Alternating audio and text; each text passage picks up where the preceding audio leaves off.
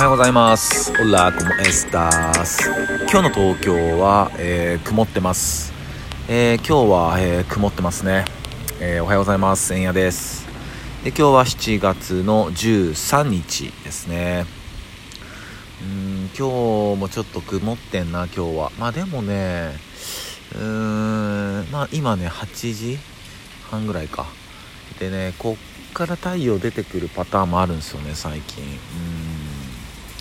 ね昨日もねなんかえっ、と雨降ったりとかね僕その時屋内にいたんでちょっとどれぐらいの雨だったかわかんないんだったわかんないんですけどねうん。ね。でまああとそうそうえっと昨日のえっと夜えーまあ、散歩中にねえー生配信ライブをしてたんですけどもちょっと,、えっと電話がかかってきてそれに、えっと出たら、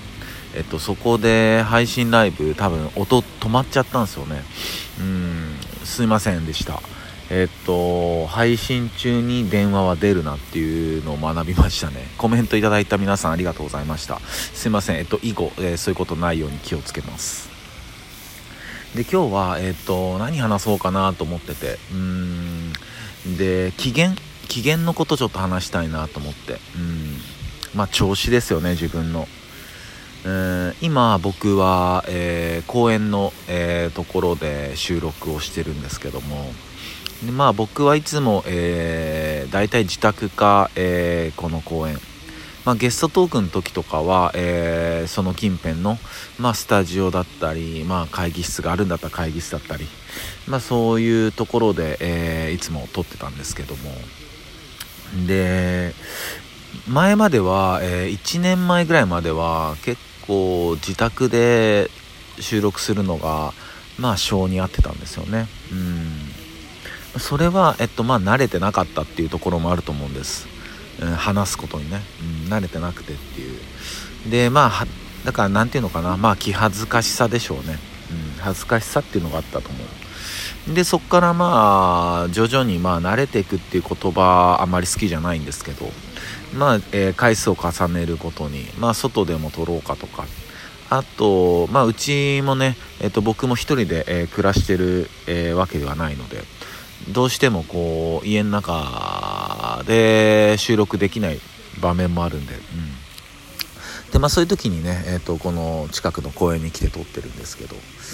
僕はやっぱり最近はねここで収録するのが、うん、すごく好きなんですよね。うん。まあもちろんその開放感もあるしうーんまあ気持ちがいい単純に気持ちがいいんですよね。うん。でまあ朝の、まあ、ルーティンじゃないけどまあその中の一つにも入ってる感じかな。うん。なんかこうしたいっていうね。ただここ最近雨ばっかで、え外に出れなくてね。うん。ね雨ざーざーの中一人で公園で収録してたらもう絶対怖いでしょそれ。朝であろうが昼であろうがね。怖いからね。そういう時はねあの家の中とかで収録してるんですけど、うん、晴れてる時ほんと極力来てて。だからその先週とかもうほんとほぼ1週間ぐらい、えっと外での収録できなくって。うん。その時にねなんかやっぱりねもどかしい気持ちになったんですよ。うん。でやっぱ外で撮りたいなとか、うん、でやっぱ外でねこうやって今日とかもまだ雨降ってないし、うん、撮れるようになったら気持ちよくってうん。でまあいろいろちょっと話が右往左往してますけどもまあ何が言いたいかというと、えー自分の機嫌は、えー自分で取れっていう話ですかね。うん。やっぱりえーっとまあもう子供じゃないじゃないですか、うん。まあ、いつまでもいつまでたってもね、えーっと少年のような心は持っておきたいけどもえーっとまあ僕たちというか僕はもう子供じゃなくって、うん、いつまで子供っていうのかな。まあやっぱりうん10代までか。ねまあいろんなところでのその大人の線引きってあるとは思うけどもうんやっぱ若い頃とか幼い頃若い頃じゃないな、えー幼い頃、うん、幼い頃ってなんか自分のうまい風にことが運ばなかったりうーん自分はこうしたいのにとか、うん、そういう時って、まあ、よくぐずる子とかもいましたよね、うん、ぐずったりまああとはなんだろうなジャイアンみたいな子、うん、なんかこう誰かいじめてその本当は自分が寂しいんだけど、まあ、誰かをいじめることによってその寂しさを紛らわしちゃう子とか、うん。ねまあ、あとは別に誰かに暴力を振るったりじゃなくてなんか万引きしちゃう子だったり。ね。いろんなこうことがあると思うんだけどそれって良くないことですよね。うんその自分の機嫌の取り方を自分で知らないというか、うん、まあ、幼き頃っていうのは、うん、なかなかね、あの、情報も知恵もないし、まあ、まずは自分を受け入れるっていうところに目を向けないから、うん、まあ、向けないっていうか、向けれないのか。向けれないからね。でもやっぱりその、年を重ねていろんな経験を踏んでってまあいろんな人と出会ったり別れたりまあいろんな人間関係社会だったりでも思われていくうちにうーんなんとなくね分かってくると思うんですよね。自分という人間ってどういうもんなのかっていうのが。うんそういった時にその自分の機嫌を自分で取れるようになってた方が間違いなくいいんですよ。間違いなく。うん。やっぱね30とか過ぎてきたりして自分で自分の機嫌を取れなかったりするとほんと苦労すると思うんですよね。うん。例えばビジネスとかの場面で、え、思うようにことが進まないと。進まない時に例えば部下の子たちね子たちに何やってんだどうなってんだと。ねそうやって怒鳴る上司もいると思うんですよね。うん。お前たちがしっかりしないからダメなんじゃないのかとかね。うん。それってきっとその上司は焦ってんでしょうね。何かプロジェクト失敗あったらまあ責められるというか責任があるのはそのきっと上司だから、うん、っ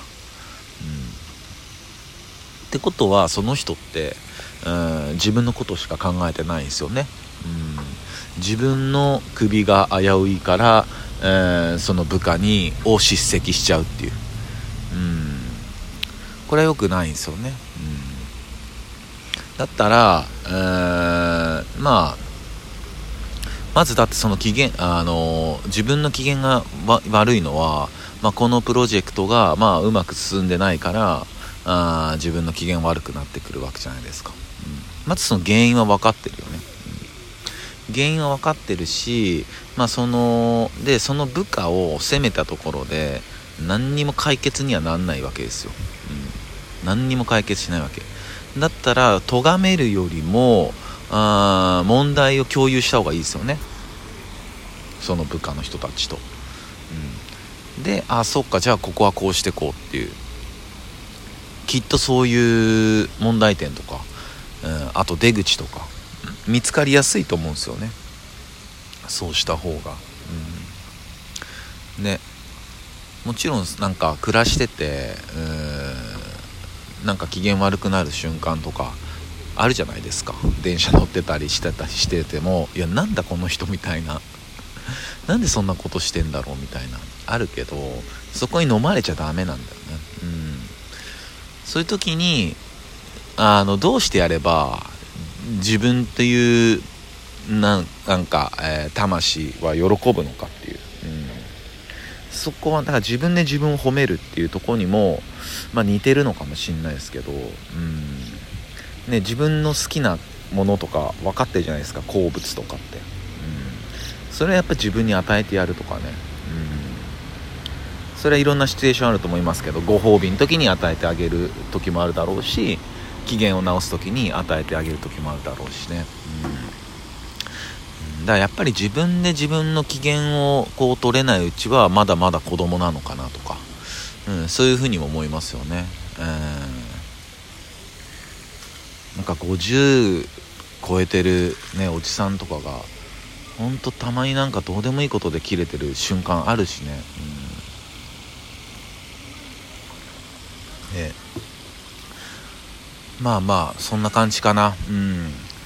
まあ、やっぱり僕はこうやって、えー、公園で収録するってことでやっぱり、えー、自分の機嫌をとってるというか、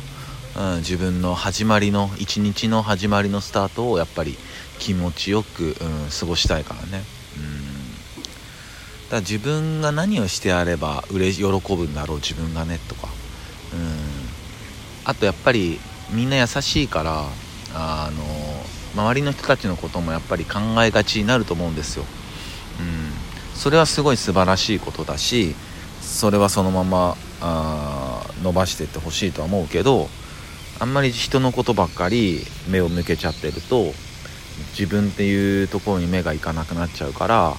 そうなっちゃうとねあの気づいた時にはあの全然違う立ち位置に自分がいる瞬間もあるかもしんないんでね。そういうことはまあ気をつけた方がいいんじゃないのかなとか、うん、思ってます、うん、そんな感じですかねはいあ今ちょうどね、あのー、太陽も出てきましたようんね気持ちいいねまあでもね、あの本当に、えー、いつ雨が降ったり、あのそれこそゲリラ豪雨来たりするかわかんないですし、落雷なんかもあるみたいですしね、えー、みんな気をつけていきましょう。はい、そんな感じです。えー、それでは今日も一日皆さんにとっていい日でありますように、シノピシャス。